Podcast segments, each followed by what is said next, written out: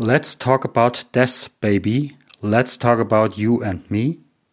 Herzlich willkommen, liebe Sabine Dinkel. Mein Anruf geht heute nach Hamburg. Sabine Dinkel hat unter anderem ein tolles Buch geschrieben zu dem Thema Krebs ist, wenn man trotzdem lacht. Herzlich willkommen. Neues aus der Klinikseelsorge. Der Podcast, der deiner Seele gut tut. Von und mit Stefan Hund.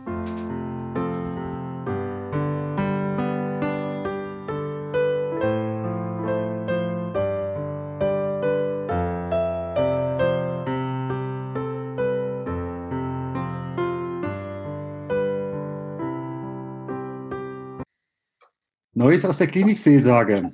Wir haben wieder eine neue Folge. Und ich kann schon so viel sagen, meine Gesprächspartnerin ist die wunderbare Sabine Dinkel mit tollem Humor. Das kann ich schon mal in Aussicht stellen. Um was reden wir? Es geht heute, let's talk about Death, Baby. Vor 25 Jahren hieß es nur Sex, heute heißt es mal Let's talk about Death. Ich will es nicht singen, sonst habe ich vielleicht Probleme mit der GEMA. Sterben und Tod. Vor 150 Jahren war das noch Teil des täglichen Lebens, Teil des Erlebens von Menschen. Heute sieht das ein bisschen anders aus. Sterben und Tod ist ein Tabuthema. Und wenn so das Stichwort kommt Krebs oder das Stichwort AIDS, dann heißt es bei vielen schon, die sehen schon entweder die Todesanzeige oder der Stein, der meinen Namen trägt oder wie man es auch immer sagen will. Aber man kann diesem Krebs auch ganz anders begegnen, mit Humor. Und äh, deshalb freue ich mich, Sabine, dass du heute meine Gesprächspartnerin bist. Meine Bitte wäre, wenn du dich ein bisschen vorstellen würdest, und da sage ich jetzt einfach mal Moin nach Hamburg. Ja, hallo, moin, moin. Vielen Dank auch für die Einladung. Das ist ja doch sehr, sehr spontan entstanden. Ja. Und ich glaube, ich glaube immer, wenn es spontan ist, ist es ganz gut, weil dann habe ich auch nicht zu viel Angst, mir Gedanken zu machen, also zu viel Zeit, nicht zu viel Angst, sondern zu viel Zeit. Ähm, und dann stürze ich mich einfach rein und das ist irgendwie schön. Ja, wer bin ich? Ich bin Sabine aus Hamburg, bin 51 Jahre alt, äh, seit zweieinhalb Jahren Autorin und seit zweieinhalb Jahren an Krebs erkrankt. Ich habe Eierstockschniebtröte, also das ist äh, mein Wort für diese Erkrankung, weil ich nicht immer das böse K-Wort, vor dem ich mich selber jedes Mal erschrecke, in den Mund nehmen wollte und habe dann gesagt, ich benenne dich einfach um. Das machen viele Erkrankte und bei mir heißt das Biest, oder was heißt das Biest? Mein Mitbewohner, sage ich immer, heißt halt Schniebtröte. Und ja, und seit zweieinhalb Jahren bin ich halt dabei, äh, einen Umgang damit zu finden mit dem Thema dieser Erkrankung. Und ich gelte mittlerweile, weil ähm, die Erkrankung eben ein zweites Mal zurückkam, auch als unheilbar krank. Das heißt, ich werde palliativ-onkologisch äh, behandelt. Das heißt nicht mehr auf Heilung ausgerichtet, sondern auf Linderung. Und nichtsdestotrotz sage ich mir, kann ich noch ein paar lustige Jahre haben und die will ich dieser Erkrankung abtrotzen. Das ist wirklich ganz viel Trotz in mir, glaube ich, so, dass ich sage, ich lache dir frech ins Gesicht, du nimmst mir so oft äh, tatsächlich ähm, gute Laune. Deswegen, wenn ich dann gute Laune habe, dann will ich sie aber auch äh, zwei- und dreifach haben, um dir dann zu sagen, du kriegst mich so leicht nicht. Das ist ein toller Ansporn, denn äh, viele, die, die, die eine solche Diagnose bekommen haben, die verkriechen sich erst einmal, die sagen dann teilweise auch, was hat es mit mir zu tun. Mhm. Ähm, möglicherweise gibt es dann auch von außen her Menschen, die dann äh, sagen, hättest du damals doch nicht und so weiter und so oh fort. Oh Gott, ja, das ist schlimm. Ja. Die Schuldfrage. Das fand ich so toll, als ich äh, bei meinem Onkologen das Vorstellungsgespräch hatte, also das Kennenlerngespräch. Ich bin nach der Klinik, nachdem ich operiert wurde, habe ich gesagt, ich möchte nicht in der Klinik bleiben. Äh, nicht, weil die so schlecht sind, sondern weil ich eine persönliche Betreuung haben möchte. Ich brauche eine gute Beziehungsebene zu meinen Ärzten. Und dann habe ich mir halt einen Onkologen gesucht, bin da zusammen mit meinem Mann hin. Und das Erste, was er sagte, Frau Dinkel, das Wichtigste zuerst, Sie sind nicht schuld an Ihrer Erkrankung. Und da war ich erstmal ganz erstaunt, weil A, ich dachte, ähm, ich habe ja gar nicht gedacht, dass ich schuld bin, aber ist ja gut, dass Sie mir das sagen. Und er sagte nur einfach, nein, Frau Dinke, Sie haben einfach ein scheiß Pech gehabt, dass Sie diese Erkrankung haben. Es ist einfach Pech. Und ähm, dann habe ich gedacht, ja, das ist ja gut, dass er mich so stärkt, schon mal diese Schuldfrage nicht äh, zu haben. Und dann habe ich gemerkt im Laufe meiner Erkrankung, auch wenn ich die Schuldfrage gar nicht hatte, ich hätte sie noch gekriegt, weil mein Umfeld hätte sie mir schon äh, beschert. Ne? Mhm. Also, und es ist sogar so, dass eine Ärztin, ähm, bei der ich war während der Reha, ähm, die sagte zu mir, waren Sie denn gar nicht bei der Vorsorge? Also schon mal der Vorwurf drin, waren Sie denn gar nicht? A, ich war immer zur Vorsorge. Und B, gibt es für Eierstockkrebs noch keine Vorsorge? also da waren sozusagen zwei Fehler in einem Satz. Aber der Satz hat mich neben noch einem anderen Satz. Und mein Mann, der braucht den ganz, also ganz, ganz lange, um mich wieder aufzubauen, um mein kleines Kartenhaus wieder aufzubauen. Also wie mächtig Worte sein können und die Schuldfrage triggern, ja, das habe ich gemerkt an dem Satz. Mhm. Aber wie gesagt, äh, die Schuldfrage spielt aus meiner Sicht an dieser Stelle nicht wirklich eine Rolle.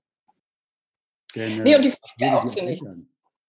Ja, sie führt zu gar nichts. Sie führt nichts. Also selbst wenn man dem Raucher sagt, Mensch, du hast aber auch viel geraucht, kein Wunder, dass du Krebs hast. Das führt ja auch zu nichts. Das, das bringt ja gar nichts. Dann kann man doch eher sagen zu dem Raucher, Mensch, war immer schön, so ein Zigarettchen, so ein kleines Bierchen dazu, hast du genossen, ne? Denk an die schöne Zeit, die du hattest, ne? Ja. Aber die Schuldfrage, die führt einfach zu nichts. Die bringt keine Lösung. Absolut. Absolut. Also weder die Schuldfrage noch die Warum-Frage. Warum habe ich das jetzt und so weiter und so fort. Ja, wie reden wir über den Tod? Und du machst das ja ganz, ganz lebendig. Ja. Also, wie redest du darüber? Ja, ich lerne im Grunde auch jetzt so Learning by Doing, sag ich mal, äh, über den Tod zu reden. Das habe ich ja vorher auch nicht wirklich gekonnt denn ich komme aus einem Elternhaus, wo auch nicht gerne über den Tod geredet wurde, obwohl er ständig bei uns zu Gast war. Ähm, also er war zu Gast, weil ich meinen, meinen Patenonkel verloren habe an Zungenschniebtröte, also Zungenkrebs. Ähm, und den, da bin ich als Kind schon immer mit ins Krankenhaus mitgenommen worden, weil meine Mutter mich sozusagen aufs Leben vorbereiten wollte. Ähm, aber so richtig drüber reden konnten wir nicht. Dann ein paar Jahre später hatten wir meine Oma als Pflegefall bei uns zu Hause, fünf Jahre lang. Ähm, die hatte mehrere Schlaganfälle und war im Grunde, ich mag es kaum so sagen, aber ich spreche es jetzt einfach mal so aus, wie so ein lebender Leichnam. Ähm, und die war bei uns mitten in einem Durchgangszimmer, damit sie eben auch integriert war. Und trotzdem wurde über dieses Thema kaum geredet. Ähm, und als meine Oma starb, da haben wir auch gar keine Trauerfeier und so gemacht. Ähm, das wurde alles so, so, so, ja, also meine Mutter sagte, nein, wir machen keinen Leichenschmaus, das finde ich ekelhaft, so ein Leichenschmaus und so. Das wurde alles so als nicht gut betrachtet. Und ich habe dann irgendwann später, ich hatte mal irgendwann einen Burnout, also vor zehn Jahren oder etwas länger her habe ich einen Burnout gehabt, sprich ähm, Depressionen und wusste gar nicht, wo die herkommen. Und im Laufe der Therapie, die ich dann gemacht habe, fand ich heraus, dass ein wesentlicher Teil dieses Burnouts unverarbeitete Trauer um meine Oma war. Und ich habe dann in der Therapie die Trauer nachgeholt mit meiner Therapeutin. Und das war ganz, ganz heilsam. Also ich habe sie wirklich in Ritualen und äh, mit bestimmten ähm, ja, wunderbaren äh, Handlungen habe ich diese Trauer quasi, ja, der, der bin ich begegnet und konnte sie dann abschließen. Und ähm, da habe ich gemerkt, was mir gefehlt hat, ist, ne, also dieses offene Reden darüber. Und als meine Mutter dann krank wurde und einen Hirntumor bekam, die hatte ein Glioblastom, also wie gesagt, der Tod war immer bei uns zu Gast, ähm, da wollte meine Mutter nicht drüber reden. Und das musste ich ja akzeptieren, weil das war ihr Wunsch, dass sie nicht über die Krankheit redet. Aber das war natürlich dieser riesige Elefant, der ständig im Raum war. Jeder wusste, da steht der.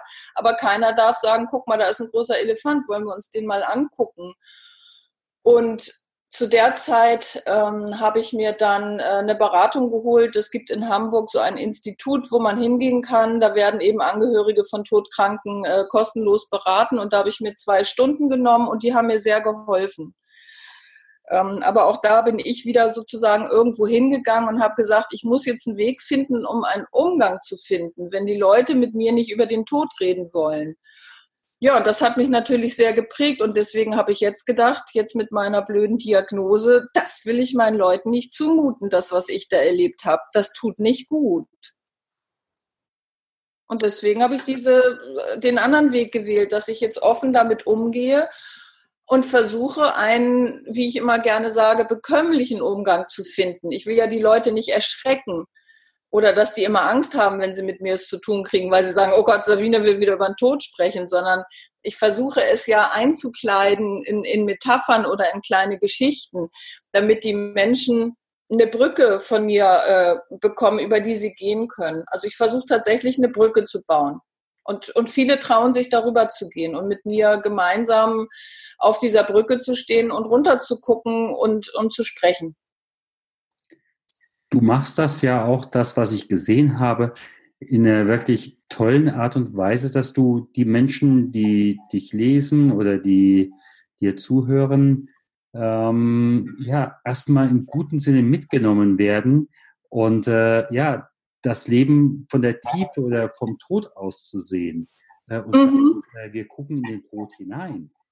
Ja, ja, ich glaube, der Tod, oder ich, nee, ich glaube es nicht nur, sondern ich merke es ja an mir selber. Der Tod ist ja ein wunderbares Regulativ mhm. ähm, für das, was wirklich wichtig ist. Was ist wirklich wesentlich?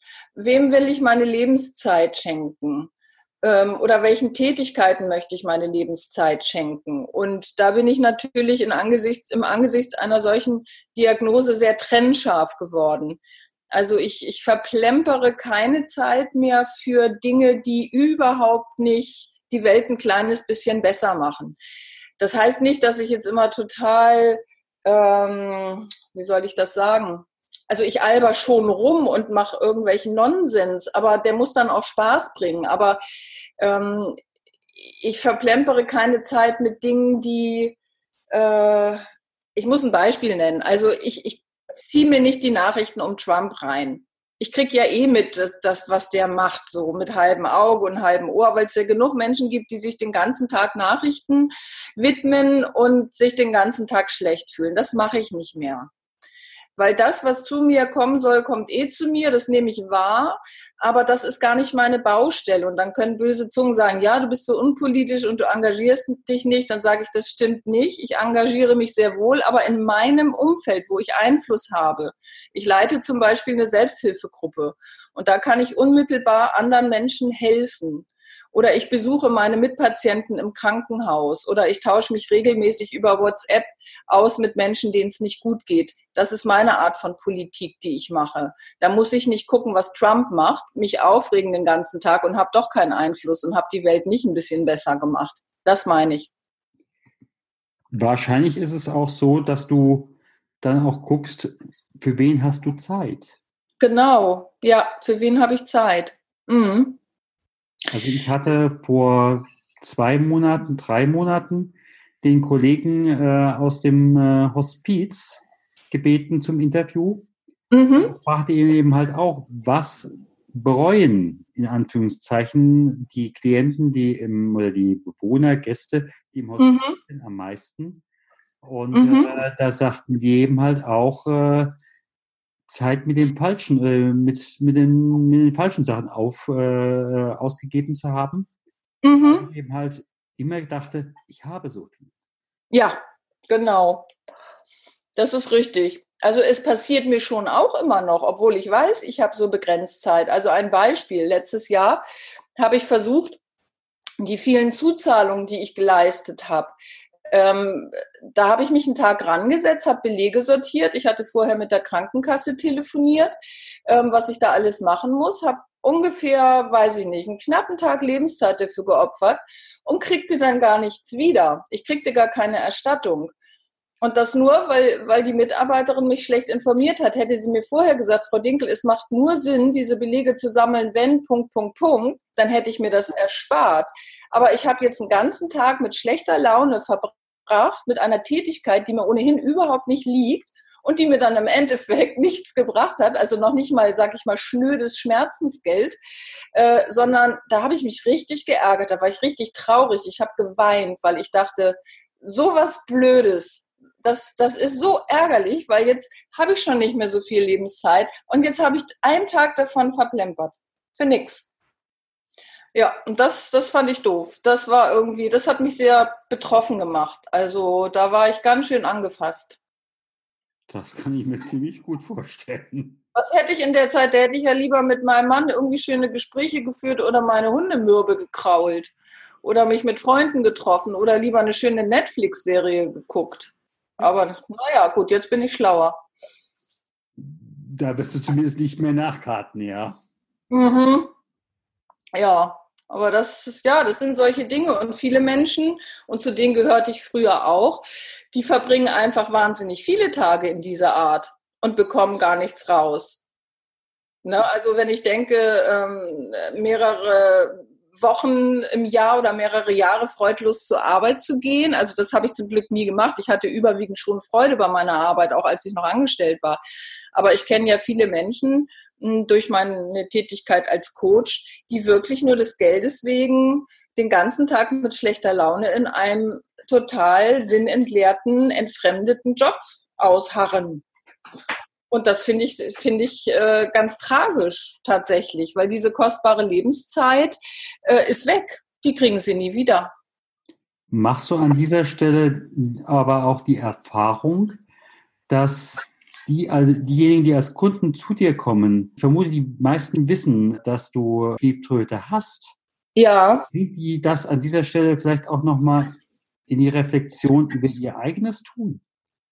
Ja, auf jeden Fall. Das, das auf jeden Fall. Es ist wirklich so, dass, dass mir die Leute dann sagen, ja, und dann lese ich von dir äh, in deinem Newsletter, dass da gerade wieder was los ist, dass, keine Ahnung, die Erkrankung zurück ist. Und dann denke ich, Gott, das ist doch alles so unwichtig, worüber ich mich gerade ärgere. Also ich bin da schon äh, tatsächlich, tatsächlich immer wieder ein Regulativ auch, ja.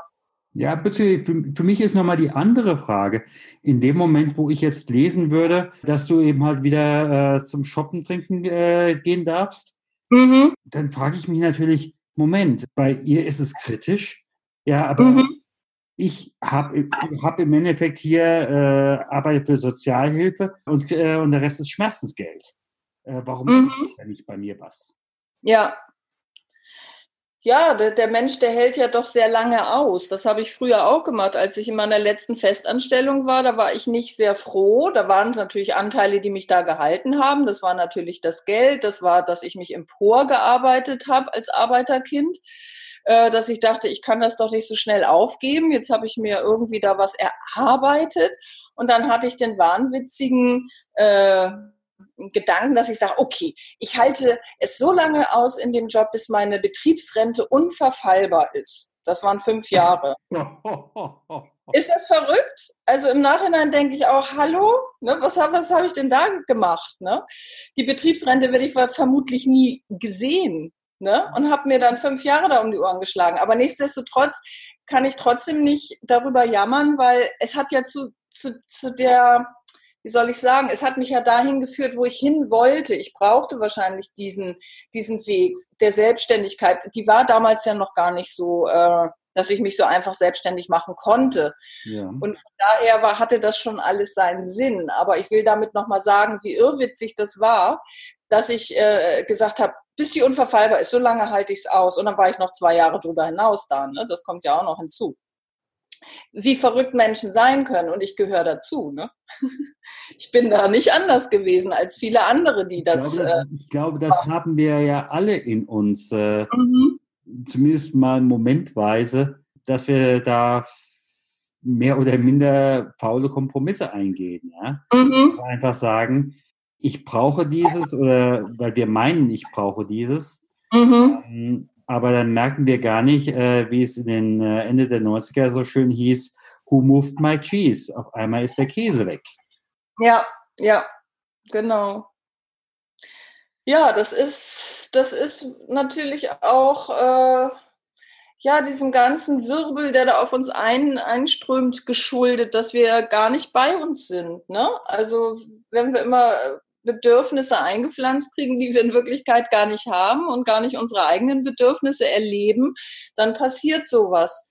Und meistens muss es ja erst zum Bruch kommen. Eine Erkrankung ist es ja oft, dass die Menschen, der eine kriegt Rücken, der andere landet mit Depressionen in der Klinik, der nächste hat dann irgendein, keine Ahnung, ständig Migräne hm, dass man erstmal zum Innehalten kommt und sich dann besinnt. Und äh, ich glaube, die Besinnungs, also die Zeiten sind überwiegend besinnungsfrei und das tut dem Menschen nicht gut, wenn er sich nicht besinnen kann. Absolut. Das merke ja. ich bei meinen Schweigeseminaren äh, für Unternehmen mhm. ganz genauso. Ja, das glaube ich. Da wird man auf das Wesentliche zurückgeführt und äh, merkt dann plötzlich, was einem wirklich wichtig ist. Ja. Beziehungsweise man merkt auch, was fehlt mir im Augenblick eigentlich? Mhm. Äh, wo habe ich möglicherweise keine ähm, Kontur? Mhm. Wo habe ich im Endeffekt einen, einen, Graubereich. Und das ist für mich schon auch äh, jetzt auch im Blick auf, auf unser Thema, der Tod gibt aus meiner Sicht dem Leben aber auch Kontur. Äh, ja. jetzt die Begrenzung, dass vorher alles mhm. ist, oder eben ja. auch als Erlaubnis äh, bei vielen Angeboten äh, Nein zu sagen, sprich jedes Nein, was ich einem anderen gebe, könnte möglicherweise noch mehr ein Ja zu mir selbst sein. Mhm. Richtig. Ja.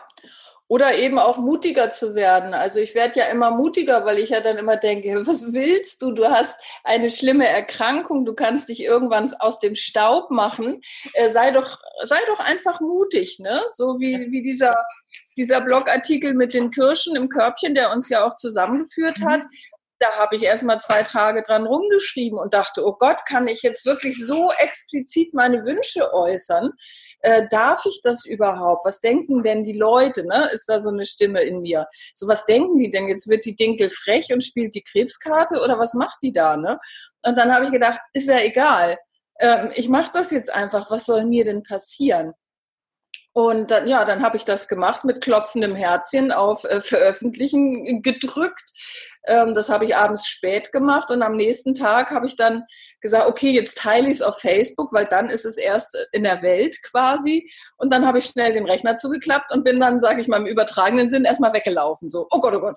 Mhm. Ne? Und dann habe ich irgendwann ganz vorsichtig den Deckel gelupft und habe geguckt, hm, wie sind denn die Reaktionen? Ja, und dann nahmen die Dinge ihren Lauf und dann war es raus und dann musste ich auch nicht mehr so viel Angst haben, als ich merkte, dass ganz viel Wohlwollen äh, mir entgegenkam. Aber ich hatte Angst, muss ich ganz ehrlich sagen. Und da musste ich mutig sein. Und aber das habe ich nur geschafft, das mutig sein, äh, weil die Erkrankung oder der Tod mir sagte, hey, wenn nicht jetzt, wann dann? Irgendwann ja. kannst du mutig sein. Mhm. Also insofern ist das ja schon fast äh, lebenseröffnend. Ja, da hast du recht. Jetzt, wo du das so sagst, ist es wirklich so. Ich habe tatsächlich auch das Gefühl, dass ich im Moment, oder man sagte mir schon, ich habe von mehreren Seiten schon gehört, du bist für mich das Leben. Du bist gerade so das Leben pur. Und ich kann mhm. tatsächlich sagen, ich fühle mich selber wie das Leben pur ich lach, also ich bin fast den ganzen Tag gut drauf. Ähm, obwohl ich einen Hang zur Melancholie habe und ja auch einen Hang zu Depressionen. Also durch die Hochsensibilität habe ich ja immer starke Stimmungsschwankungen gehabt mhm. vor der Erkrankung. Und ich komme aus einer Familie, wo ständig irgendwer eine Depression hatte. Mein Vater war depressiv, meine Mutter war depressiv, meine Tante war depressiv. Also, ne, das ist schon in unserer Familie sehr gut vertreten. Und ähm, plötzlich, im, jetzt wo ich so todkrank bin, bin ich äh, plötzlich nicht mehr depressiv. Wie verrückt ist denn das? Ähm, ich bin plötzlich gut drauf, ich bin mutig, ich habe äh, Energie, ähm, ich muss gar nicht großartig Mittagsschläfchen machen wie früher immer. Ähm, ja, plötzlich lebe ich so intensiv. Ich weiß gar nicht, wie ich das in Worte fassen soll. Es ist, ist irgendwie anders als vorher. Und das ist, das ist jetzt da, weil ich äh, so schwer krank bin. Ich habe mir im Vorfeld vor einer halben Stunde äh, schon mal Gedanken über unser Gespräch gemacht und da habe ich mir einen Satz aufgeschrieben, ermöglicht ein bewusster Umgang mit dem Tod mehr Leben, mhm. im Bereich mehr Versteckspiel. Und was mhm. letztlich alles grau macht. Also der, der Graubereich macht auch grau. Sprich, ja. aggressiv, äh, macht äh, äh, keine Kontur mehr, äh, nimmt, zieht im Endeffekt die Energie. Und das ist ein gutes Bild. In dem Graubereich, den, äh, auf den Gardinen will ich jetzt sagen, den, Schleu den Schleier gezogen. Mhm. Das ist ein schönes Bild. Tatsächlich, ja, das stimmt.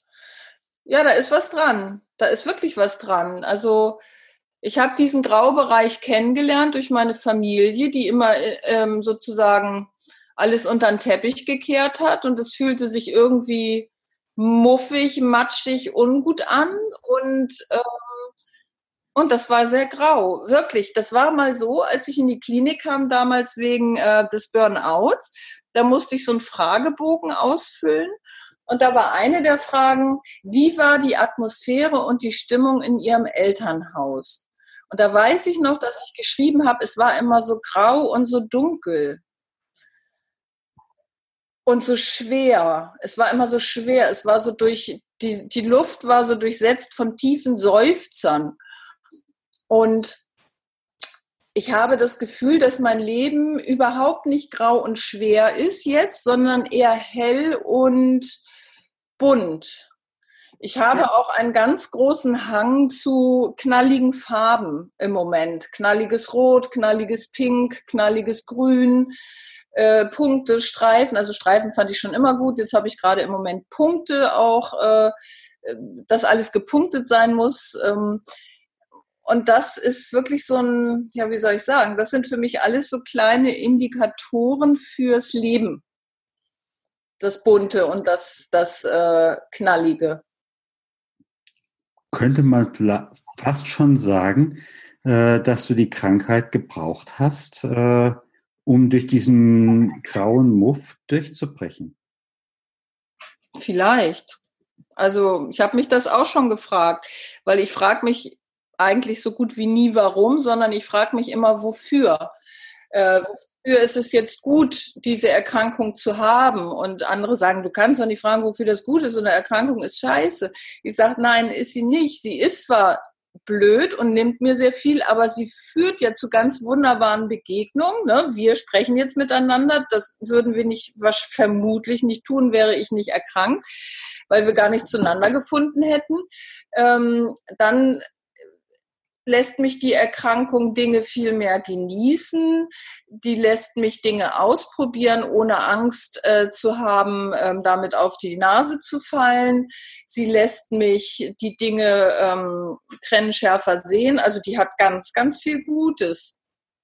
Und äh, ja, ich glaube schon, und das habe ich selber, glaube ich, in meinem Buch geschrieben, dass die Krankheit auch so eine Art Katalysator sein kann. Und Ne, und ich habe mir ja gesagt von Anfang an, ich will keine Doppeldiagnose. Also man hat ja herausgefunden, dass so circa 30 Prozent der Krebserkrankten eine Depression on top kriegen. Und da ich ja weiß, wie das ist, eine Depression zu haben, habe ich gesagt, das will ich nicht nochmal erleben. Ähm, deswegen tue ich alles, um keine Doppeldiagnose zu kriegen. Und das, ich glaube, das ist auch so das, was mich so befeuert hat, dass ich sage, nein, die, also der Krebs kriegt schon so viel von mir, aber der kriegt, ich will jetzt dem nicht auch noch eine Depression, also ich, ich will nicht zwei äh, Begleiter an meiner Seite haben, mit denen ich mich arrangieren muss. Das reicht, mir reicht einer. Zweite Diagnose Depression, ähm, die entsteht ja, wie gesagt, ich sage das jetzt nicht als Arzt, ich sage das jetzt äh, als Seelsorger, der auch im Krankenhaus arbeitet. Ähm, mhm. entsteht ja oftmals einfach aus den Gedanken, die, denen man sich äh, aus dieser Krankheit heraus macht. Und wenn man ja. halt diesen ganzen Negativseiten von vornherein hingibt, ergibt, mhm. dann brauche ich mich über den Rest nicht mehr wirklich zu wundern. Nee. Das stimmt. Also ich kann in einer schlimmen, dunklen, grauen Zeit eine schwarze Brille aufsetzen und muss mich nicht wundern, wenn alles schwarz und dunkel ist. Und mhm. ich habe mir gesagt, ich setze mir keine rosa Brille auf, sondern eine gelbe. Ich setze mir eine gelbe Brille auf, damit ich das Helle und Freundliche wahrnehme, was trotz einer schwierigen Zeit Hörer, hier sind wir am ersten ist. Teil. Und damit fahre ich sehr gut, weil ich Sie den Fokus immer auf das Folge Gute habe, auf den Guten habe. Wir freuen uns auf Sie. Es ist übrigens interessant, dass du gelbe Brille sagst. Also äh, ich bin jemand, ich habe einen sehr starken Augenunterschied. Ja. Wenn ich eine, also ab und zu mal so eine gelbe Arbeitsbrille oben drüber habe, dann sehe ich mhm. mit dieser gelben Arbeitsbrille äh, die Konturen nochmal deutlich schärfer, die mir gegenüber. Mhm. Ja, also das ist auch. Sondern, sondern die Konturen sind, einige, sind ganz andere.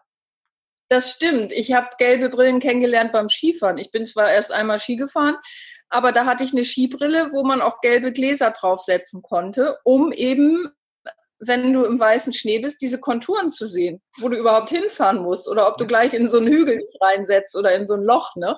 Und das macht wirklich die Konturen schärfer. Da ist was dran, ja. Ja. Ja. Du nimmst hm. eine Situation auf der einen Seite ernst und auf der anderen Seite mhm. einer totalen Leichtigkeit. Mhm. Äh, fast schon, bei mir kommt schon fast eine Art von ja, Zärtlichkeit rüber. Mit deiner Mitbewohnerin, oder wie das auch immer nennen. Ja. Und von deinem Comic äh, geht ein wunderbarer Humor aus. Was wären so deine Wünsche im Blick auf deinen Comic? Also ich wünsche mir für meinen Comic ähm, richtig eine eigene Welt. Also der Comic ist ja im Grunde mh, mm, das Basisfundament. In diesem Comic äh, gibt es Protagonisten, die sind teilweise aus dem echten Leben. Ich habe ja wirklich auch Freunde gezeichnet oder Ärzte gezeichnet oder Krankenschwestern, die es ja auch wirklich gibt. Und dann gibt es aber auch Figuren, äh, die sozusagen meiner Fantasie entspringen. Und ich möchte oder ich wünsche mir, dass daraus richtig so eine kleine Welt entsteht. Also ähm, ich möchte auf jeden Fall Merchandise dazu machen. Also Merchandise in Form mhm. von Postkarten. Mir sagen die Leute schon immer, kannst du nicht mal Postkarten machen mit, mit Appetitwichteln? Weil dann hätte ich auch mal ein Geschenk für jemand, der erkrankt ist, um quasi ein Bild zu bauen, wie das ist, wenn man während der Chemo nicht essen mag. Ne? Mhm. Da habe ich ja gesagt, ich, das, das sind immer, im Grunde habe ich da so kleine Wichtel um mich rum, das sind so launische Diven, die haben fünf Minuten lang Lust auf Pommes und kaum hat mein Mann mir Pommes gebracht, sagen die, ich esse doch keine Pommes, ne? Dann, die sind so mhm. dievenhaft. Und ähm, da fände ich es schön, mit Stofftieren oder mit, mit äh, Aufklebern oder mit, mit Postkarten oder was auch immer man sich da äh, aushecken kann, den richtig Leben einzuhauchen, dass man über diese Figur äh, einen Weg damit findet, drüber zu reden, über das Unaussprechliche. Weil ich finde, dass ein etwas, was man anfassen kann oder was man angucken kann, auch, auch wieder eine Brücke baut. Ne, man kann jetzt denken, oh, Merchandise, jetzt will sie nur Geld machen mit dem ganzen Zeug. Klar, Geld ist auch toll, wenn man nicht mehr so arbeiten kann. Aber mir geht es eher darum, die Menschen zu befähigen, fähigen, anhand von ähm, Gegenständen oder Figuren eine Sprache zu finden, weil diese Erkrankung macht ja so sprachlos. Mhm. Äh, die macht ja vor allem das Umfeld so sprachlos. Und ich habe zum Beispiel mir im Internet eine Krebszelle bestellt aus Plüsch komme aus Amerika und diese Krebszelle, die kann man von einer bösartigen Krebszelle verwandeln in eine gutartige Zelle. Die krempelt man dann so um. Da ist so ein kleiner Reißverschluss und dann kann man diese Krebszelle so umkrempeln und zack lächelt sie einen an. Und damit habe ich schon so vielen Menschen Heiterkeit ins Gesicht gezaubert. Ähm, das ist nicht nur für Kinder was ganz Feines, sondern auch für Erwachsene. Oder ich habe mir auch einen Antikörper bestellt. Und da erkläre ich dann immer auf meinen Lesungen, wie das ist mit den Rezeptoren, weil ja nicht jeder Rezeptoren hat für bestimmte Medikamente. Ja. So wie beispielsweise äh, meinen Appetit bei der zweiten Chemo mit Cannabistropfen gerettet habe. Und ähm, es ist aber so, nicht jeder Menschen hat Rezeptoren dafür, dass die auch auf Cannabis ansprechen. Ich habe sie Gott sei Dank und mir hat Cannabis geholfen. Und dann kann ich immer anhand von diesem kleinen Plüschgetüm äh, kann ich immer zeigen, wie ist denn das, wenn wenn da jetzt so ein Cannabis-Opioid äh, ankommt, kann das andocken und wie sieht das aus, so ein Rezeptor, ne? Mhm. Und, und sowas schwebt mir vor, dass im Grunde rund um diesen Comic so eine kleine eigene Welt entsteht, die einem hilft, Worte zu finden und schwierige Dinge zu erklären. Das heißt also in dem Moment, äh, wir werden ja nachher deine Seite auch unten drunter verlinken. Wenn mhm. es jemand gibt, der in diesem Bereich entweder selbst unterwegs ist oder Kontakte hat, mhm. darf da gerne mal äh, bei dir anklopfen.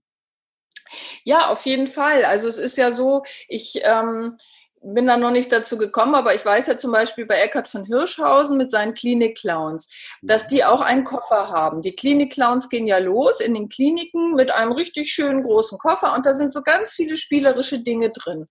Und äh, diese Dinge helfen eben, äh, eine schwierige Situation zu verwandeln und äh, eine andere Geschichte zu erzählen. Und sowas schwebt mir eben auch vor, dass man wirklich so gerüstet ist mit Rüstzeug, was einem wirklich, ja, heilsam ist und tröstlich vor allem. Also ich glaube, Trost ist etwas ganz, ganz äh, Wichtiges. Und wenn dieser Trost noch mit einem kleinen Kichern daherkommt, dann ähm, glaube ich, ist es unheimlich erleichternd für alle. Und das schwebt mir so vor, dass man irgendwas schafft. Also ich kann mir auch Theaterstücke vorstellen, ich kann mir alles vorstellen prinzipiell, weil ich ja sehr kreativ bin. Ich habe während der Reha zum Beispiel Bilder aus Strandmüll gelegt, wo ich kleine Geschichten zu erzählt habe. Ich habe dann immer Müll vom Strand gesammelt, habe die in Bilder verarbeitet und habe dann richtig kleine Geschichten dazu erfunden. Und ähm, auch das ist eine Art der Krankheitsverarbeitung ähm, oder ich mache mit den Menschen, wenn ich meine Workshops gebe, Krebs ist, wenn man trotzdem lacht, dann schnippeln wir aus Apothekenzeitschriften Sachen aus und legen daraus Geschichten. Also wie so Erpresserbriefe, nur dann auf lustig, ne? Dass man dann quasi aus Texten, aus Apothekenzeitschriften, wo ja oft irgendwas mit Gesundheit und Medikamenten und Wundermitteln steht, dass man daraus dann so richtig kleine, skurrile Romane macht oder so. Also ich finde es immer gut, Dinge zu wandeln, die auf den ersten Blick furchtbar sind, so wie Strandmüll. Ne? Dann sagen die Leute, oh Gott, oh Gott, was liegt denn da alles am Strand rum? Und ich sage, okay, ich hebe es auf und ich verwandle es. Ich mache daraus Kunst. So, ne? Oder Leute sagen, oh, diese Apothekenzeitschriften, die sind immer so furchtbar. Und dann sage ich, ich nehme so eine Apothekenzeitschrift, zerschnippel die und mach was Neues draus, was witzig ist, worüber die Leute lachen. Und sowas schwebt mir vor, aus, aus etwas Gruseligem was Gutes zu machen. Mhm. Aber gibt es nicht vielleicht auch so den einen oder anderen, den dein Humor, das passt doch gar nicht zum Thema Krebs, äh, nach dem Motto, du bist mit deinem Humor viel zu ansteckend. ja, also es gibt Leute, die finden ihn total bekloppt. Also die, ähm, ich habe ein, hab ein Beispiel, als ich zur Reha war jetzt kürzlich und meine, ähm, meine Strandgutpoesie gelegt habe, da bin ich ja immer mit meinen Fundstücken vom Strand gekommen. Und dann hatte ich eben Menschen, äh, die konnten überhaupt nicht verstehen, dass ich am Strand Müll sammel. Und dann als, ähm, dann habe ich denen immer die kleinen Bilder gezeigt, die fanden sie dann so gnädigerweise so ein bisschen witzig, ne, aber haben immer so ein bisschen die Augen verdreht. Und dann fragte mich der eine, ja, und was machst du jetzt mit dem ganzen Müll? Nimmst du den etwa mit nach Hause? Und kicherte so in sich rein. Ne? Und dann sage ich zu ihm, du, da muss ich jetzt direkt mal drüber nachdenken, ob ich den hier entsorge oder ob ich den tatsächlich mit nach Hause nehme und damit noch was mache. Und dann guckt er mich ganz entgeistert an. Und dann zwei Tage später sage ich dann zu ihm, du, ich bin jetzt zu einer Antwort gekommen. Ich nehme den tatsächlich mit nach Hause. Und er, wie, du nimmst den Müll mit nach Hause? Ich so, ja, weil es könnte sein, dass ich äh, aus diesem Müll, aus den Bildern, genau von dem Strand nochmal was Neues lege. Da hat er nur mit dem Kopf geschüttelt. Das hat der gar nicht verstanden, was ich da tue. Also es gibt schon Leute, die sagen, wie Dinkel spinnt.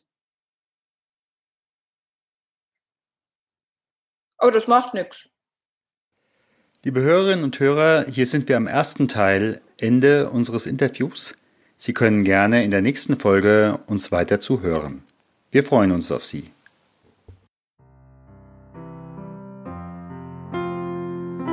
Gott segne dich und behüte dich.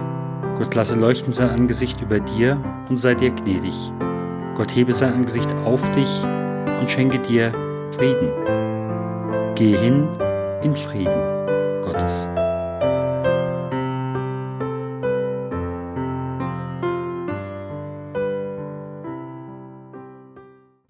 Herzlichen Dank für Ihre Aufmerksamkeit und fürs Zuhören. Wir freuen uns über Feedback, sei es per Mail, sei es mit einer Rezension bei iTunes oder in der Facebook-Gruppe oder Sie können uns auch eine Sprachnachricht schicken. Dazu ist der Podcast inzwischen bei Upspeak vertreten. Hier haben Sie die Möglichkeit, 90 Sekunden etwas zu diesem Podcast zu sagen oder zu fragen. Vielen Dank und bis zum nächsten Mal. Ihr Stefan Hund.